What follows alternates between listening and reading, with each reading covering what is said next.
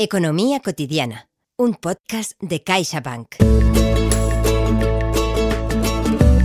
¿Cómo habla usted de dinero con sus hijos? Bueno, mi hijo, mi hijo se cree que el dinero te lo da el cajero. Tú metes la tarjeta y pides lo que sea y te lo da. Entonces él tiene una hucha y le intentamos enseñar que lo que él quiere comprarse tiene que estar dentro del el precio que pueda tener en su hucha.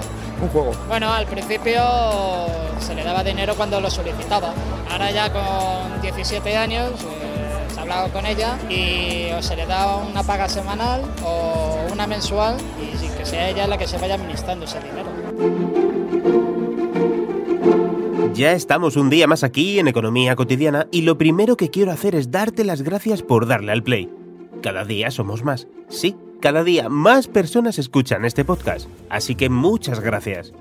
Yo soy Van Pachi y fíjate que de entre todas las temáticas que trataremos en este podcast que hace posible CaixaBank, esta puede ser una de las más importantes. Yo todavía no tengo hijos, pero te confieso que me da un poco de vértigo pensar en el día que me tenga que sentar frente a ellos y explicarles todo esto de las finanzas domésticas. Y es extraño, porque esto debería ser una de las conversaciones más habituales entre padres, madres, hijos. No sé, ¿a ti qué te parece? ¿Cómo hablar de dinero con tus hijos? Con María Pilar Amela. Veamos qué nos cuenta Mapi en esta entrevista, pero antes de nada recordarte que este podcast es posible gracias a CaixaBank y las personas que me acompañan, el guionista y productor Jaime Martín.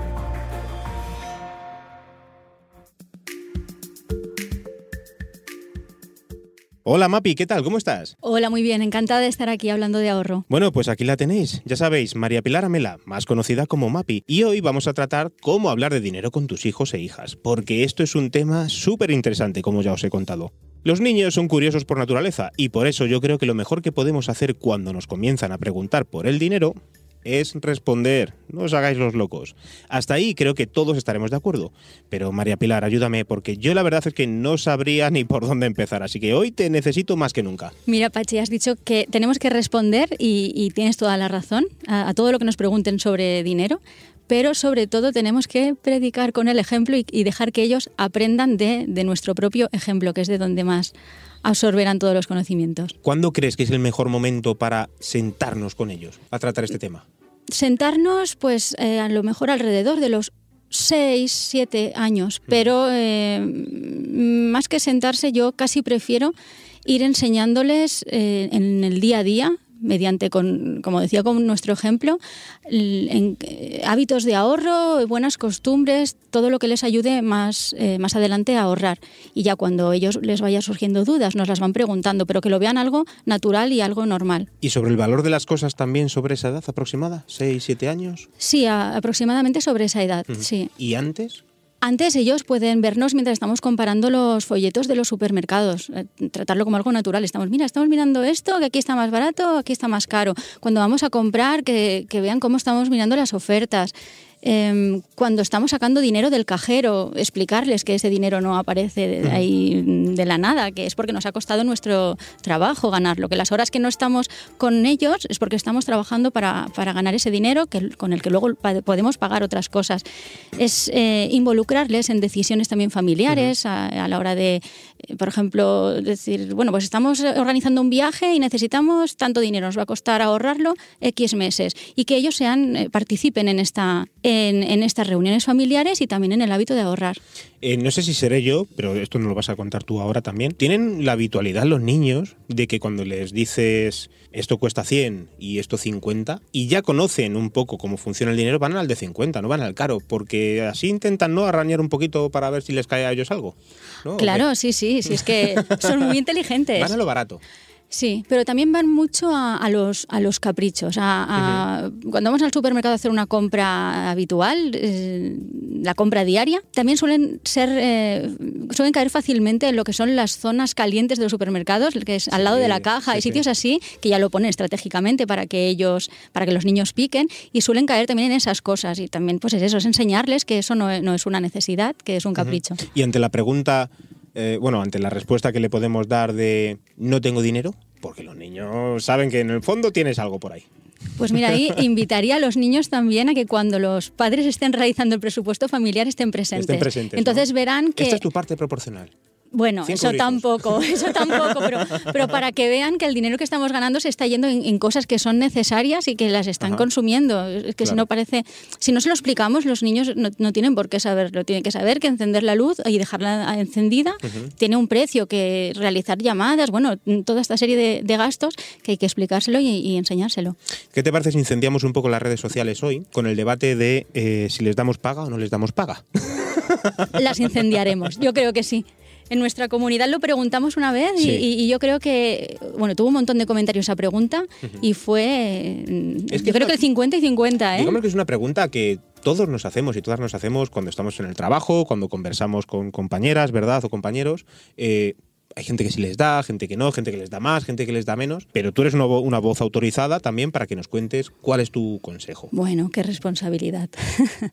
Todas las opciones son respetables, todos tienen un- sus motivos y, y, bueno, en cada familia mm, tendrán una forma de pensar.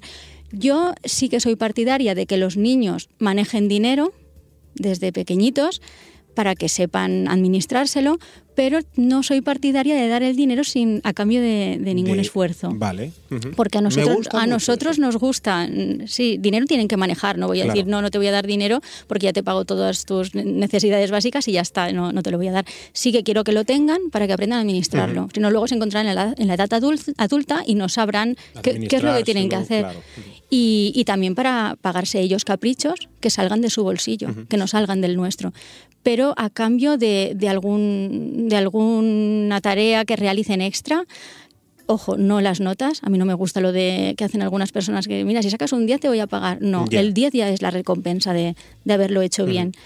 Y enseñarles a los niños también diferentes formas de generar dinero, porque así también ponemos en marcha su creatividad. Por ejemplo, cuando son cumpleaños, son eh, celebraciones como Reyes. En algunas ocasiones lo que hemos hecho cuando la familia ha dicho, ¿qué quiere de regalo del cumpleaños? Con mi hija, por ejemplo, que tiene 10 años. Hemos dicho, bueno, necesita, bueno, ne- necesita, le hace ilusión, le vamos a conceder el capricho porque es su cumpleaños o son, o son Reyes, y, y le hace ilusión tal cosa. Todo el dinero que vais a gastar en ese juguete, en, en juguetes quiero decir, todo ese dinero no lo gastéis en juguetes. Vamos a gastar la mitad para lo que es un placer momentáneo, que es tener ese juguete, y la otra mitad para que se la guarde y se la administre. Vale. Y a base de hacer eso, año tras año, celebración tras celebración, ellos van acumulando dinero.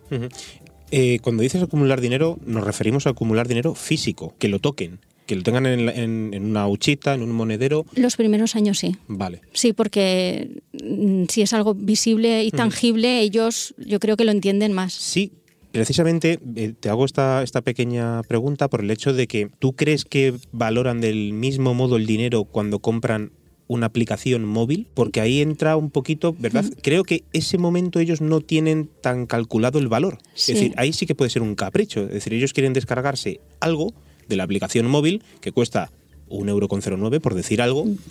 Ellos no valoran ese 1,09. Es una compra muy sencilla, muy impulsiva. Claro, mi duda es si crees que es mejor que tengan el dinero físico y que nada más trabajen, por llamarlo de algún modo, con Sí. dinero físico, o también les podemos implementar con métodos digitales. A mí me gusta que eh, al principio vayan acumulando físico, pero en cuanto tienen cierta cantidad, que eso cada familia lo, lo estipulará, ese dinero ya pase a su cuenta bancaria. Y también les vayamos eh, enseñando a entrar a Internet, consultar su cuenta, siempre con nosotros delante, según la edad de, de los hijos, y, y que vayan entendiendo también el, el funcionamiento de lo que es una cuenta bancaria. Vale. Bueno, Mapi, se me ocurre también, ya ves que a mí se me van ocurriendo cosas así, como aquel que dice, que existen, pueden existir juegos o trucos, ¿no? Para ir enseñando también el valor de estas cosas a, a nuestras hijas e hijos. Yo creo que todo el mundo que estamos aquí en, el- en este gran estudio de grabación, eh, que hemos jugado a ese típico juego de compra de, de viviendas y chalés y casas, ¿no? Yo creo, si te soy sincero, que es uno de los juegos que a mí más me ha aportado, te lo digo con total sinceridad, para saber gestionar mi dinero. También para negociar, Muy pero también para administrar mi dinero, ¿vale? Aparte de este juego, si, eh, si tú no lo consideras eh, bueno para este caso, eso ya ahí no entro, ¿vale? Que es una cosa ya que tú ahora nos dirás. Pero ¿qué juegos existen para que los niños y niñas sepan administrar el dinero? Cuando has hablado de juegos es el primero que me ha venido a la Sí. mente, el que has comentado, porque te, te enseña a generar ingresos pasivos, que también es, es algo muy importante que los niños sepan de pequeños qué, qué es lo que son y, y así tengan la capacidad de cuando sean más mayores generarlos, porque sabrán Vale. distinguirlos. Y, y luego hay otro juego que es bastante popular, sobre todo en Estados Unidos, que se llama, se llama Cash Flow, que está creado por Robert Kiyosaki, que es un, un crack Vale, de, las, sí. de las finanzas personales, un autor de un montón de libros. Y, y este libro, ay, este libro, perdón, este juego dicen que funciona muy bien. Yo no he jugado a él, pero tiene muy buena fama. Ujú. Pues interesante, lo dejamos aquí apuntado, claro que sí. Aparte de eso, hay aplicaciones también Sí. que, que animan a los niños a ahorrar. Les llega un aviso, mira que no, que ya te queda dos, e- te faltan dos euros para alcanzar tu meta de comprarte la bicicleta o de lo Claro. que, de lo que Yo voy a sea. decir ahora una cosa muy antigua y que me perdonen, pero yo también creo que hemos eh, podido administrar el dinero de una manera muy buena con los cromos. ¿No? Antiguamente comprábamos, Sí. teníamos cromos, o Claro, teníamos juguetes y que había que a veces vender ese cromo para poder comprar otro, bien, intercambiar, ¿no? Creo que también puede ser un buen concepto Sí. que, que aplicar, no lo sé, ¿eh? no lo sé, yo pregunto. Sí, sí, no, los niños tienen una capacidad muy grande de, de todo esto y, y de absorber toda esta información si se la damos desde pequeñitos, lo cual recomiendo, pero muchísimo porque les puede marcar su vida financiera y no financiera. Muy interesante. Bueno, hace poco hablábamos en Economía Cotidiana de cómo crear el hábito del ahorro. En adultos ya vimos que era algo relativamente sencillo, a poco que seamos un pelín disciplinados. Y en los pequeños, ¿cómo les enseñamos a ellos a ahorrar? Pues, ¿Cómo hombre, explicas esto? En primer lugar, eh, tenemos que regalarle una hucha. Hay, hay de muchos tipos hoy en día muy originales. Hay también de tiza, que, que- materiales y de tiza que tú puedes. Sí. Bueno, tiza no, de pizarra, De ¿no? De pizarra, y con la sí. tiza puedes ir escribiendo cosas. Y, y bueno, es regalarles una hucha e ir explicándoles que, que renunciar ahora a ciertas cosas que les pueden dar una satisfacción inmediata. Y, y a base de, de paciencia y constancia, luego pueden conseguir sueños más grandes. Que cuando vayan a por el pan, la vuelta del pan la traigan y la echen en la hucha. Muy bien, es una buena idea, por algo se empieza. Sí, sí. Bien, bien, bien. Aparte también para enseñarles a ahorrar también les eh, a mí me gusta aconsejarles que eh, sepan, eso es un ejercicio que, que hicimos con algunos niños que es estar viendo, por ejemplo, la televisión o, más que nada la televisión, pero bueno, en revistas también se puede, y enseñarles a distinguir lo que es publicidad de lo que es el, el, el programa que ellos están viendo. Vale. Y luego ese producto que está publicitado, verlo en el supermercado y, y comparar si realmente es tal cual Cumple ellos... Sí, exactamente, Ajá, es vale. algo así, sí, sí. Uy, pues eso sí que me interesa mucho, ¿eh? Eso sí que me parece también muy curioso, porque claro, no a veces todo Es lo que a se veces ve... no lo distinguen y, y Claro. no distinguen lo que es la publicidad de lo que no lo Claro, es. Porque de hecho, nosotros sí que vemos a lo mejor en las letras pequeñas, pues no incluye el barco pirata. Y, no- ¿no? y ellos están viendo ahí Sí. el mar, el océano y están a- montándose sí. sus aventuras, ¿verdad? En una isla pirata, pero no, no incluye ni la isla ni los piratas.